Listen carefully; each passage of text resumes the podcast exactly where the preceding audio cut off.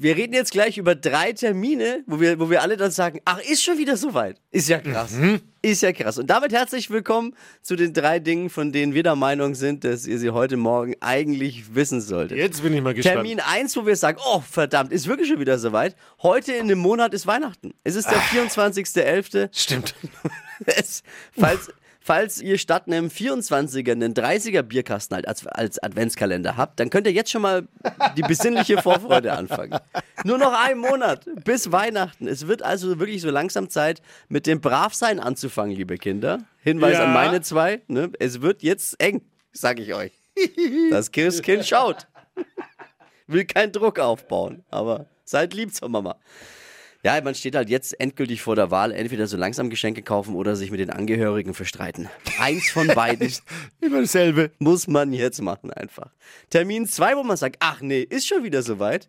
Heute ist Black Friday. Oh ja. Oder wie es bei vielen zu Hause heißt, sorry Schatz, Haushaltssperre. Black Friday, das ist äh, der Schnäppchen-Shopping-Tag des Jahres. Wem sage ich's? Ne? Gleich nach Prime Day, Single Day, Cyber Monday, Sommer-Winterschlussverkauf. Aber es ist eben wieder soweit.